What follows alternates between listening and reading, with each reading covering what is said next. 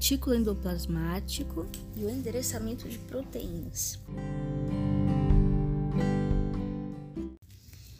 Retículo endoplasmático captura proteínas selecionadas do citosol assim que elas são sintetizadas. Essas proteínas são de dois tipos: proteínas transmembrana, que são apenas parcialmente translocadas através da membrana do retículo endoplasmático e tornam-se embutidas na membrana.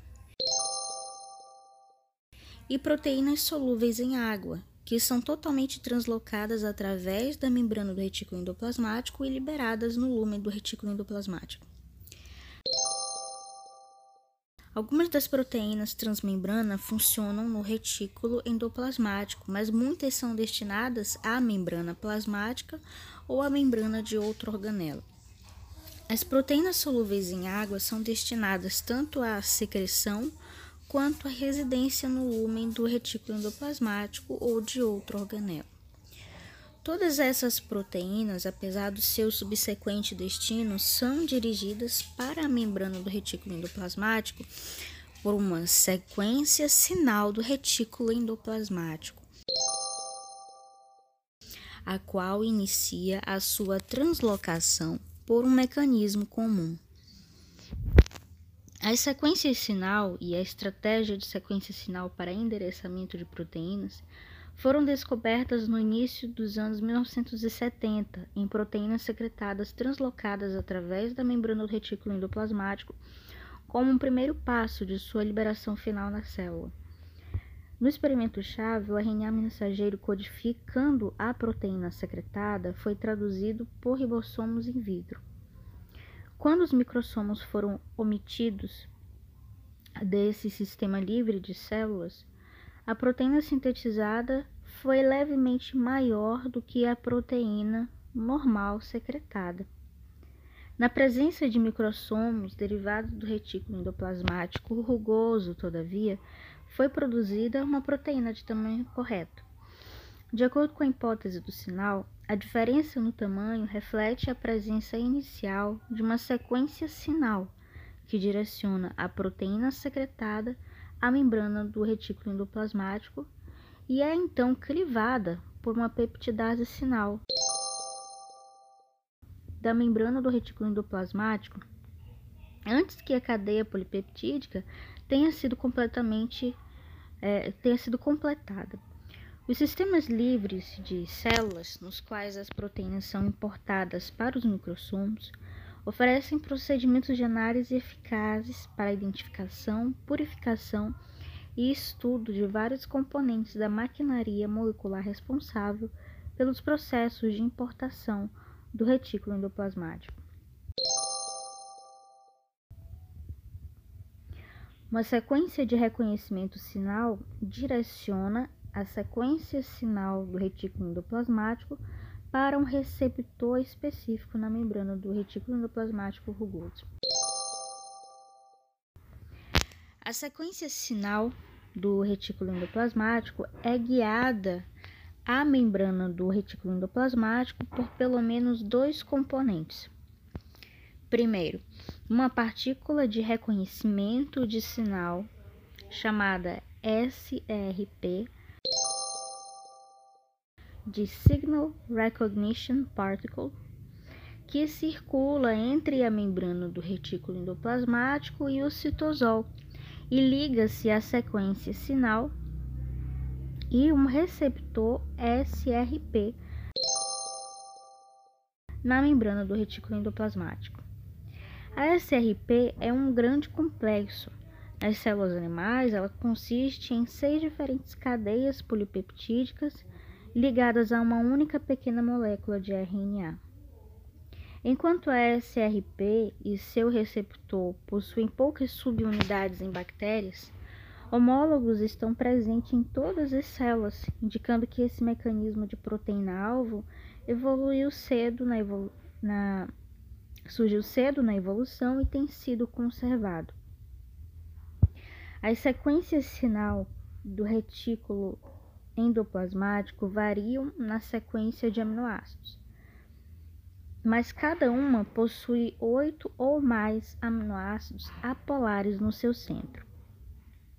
Como a SRP pode ligar-se especificamente a tantas sequências diferentes? A resposta veio da estrutura cristalina da proteína SRP, a qual mostra que o sítio de ligação da sequência sinal é uma grande cavidade hidrofóbica coberta por metioninas.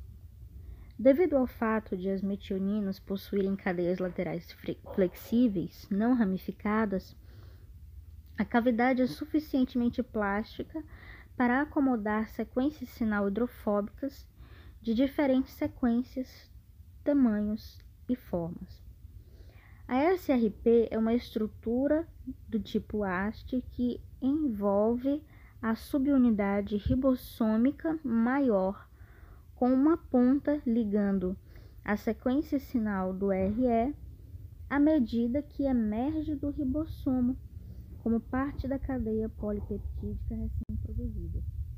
A outra ponta bloqueia o sítio de ligação do fator de alongamento na interface entre as subunidades grande e pequena do ribossomo.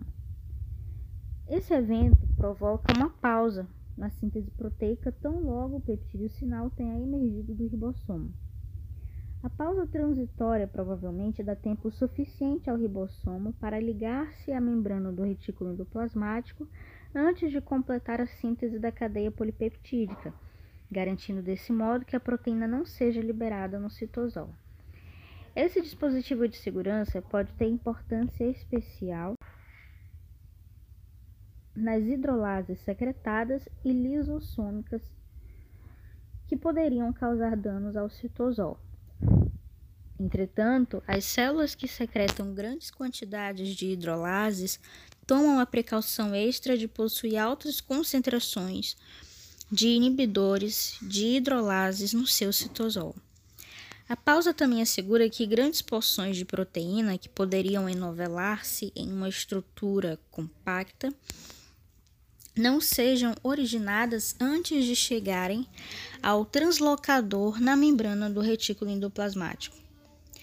Então, ao contrário da importação pós-traducional de proteínas em mitocôndrias e cloroplastos, proteínas chaperonas não são necessárias para capturar proteínas não enoveladas. Quando uma sequência sinal se liga, a SRP expõe um sítio de ligação para o receptor SRP, que é um complexo proteico transmembrana na membrana do retículo endoplasmático rugoso.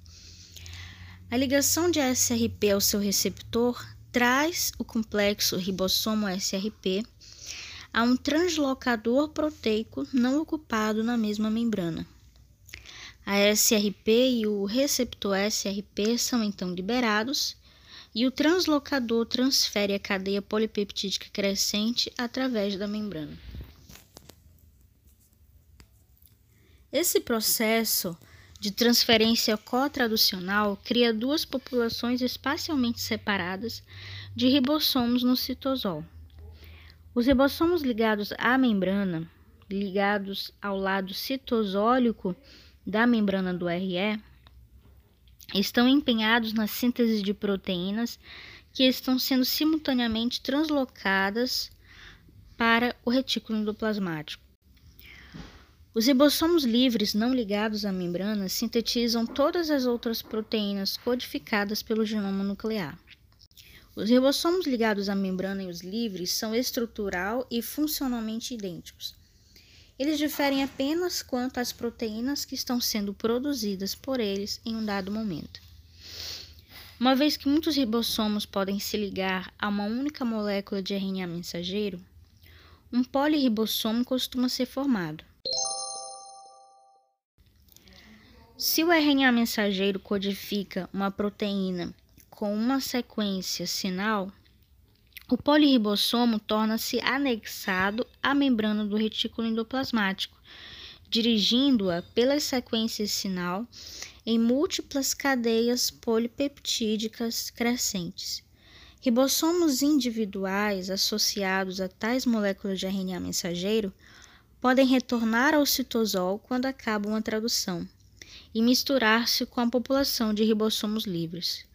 O RNA mensageiro, no entanto, permanece ligado à membrana do retículo endoplasmático por uma troca de populações ribossômicas, cada um mantido transitoriamente na membrana dos translocadores.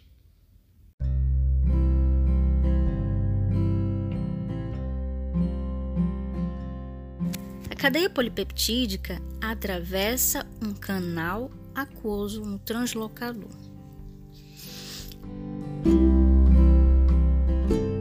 Debateu-se longamente se as cadeias polipeptídicas são transferidas através da membrana do RE em contato direto com a bicamada lipídica ou através de um canal em uma proteína translocadora.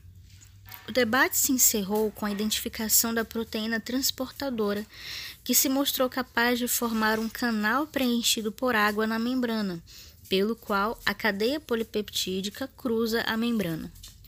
O centro, centro do translocador, denominado complexo SEC61, consiste em três subunidades que são altamente conservadas desde bactérias até células eucarióticas. A estrutura do complexo SEC61 sugere que alfa-hélices da subunidade maior cercam um canal central através do qual uma cadeia polipeptídica atravessa a membrana. O canal é bloqueado por uma alfa-hélice pequena que parece manter o translocador fechado quando está inerte e se move para o lado quando está ocupado, passando uma cadeia polipeptídica.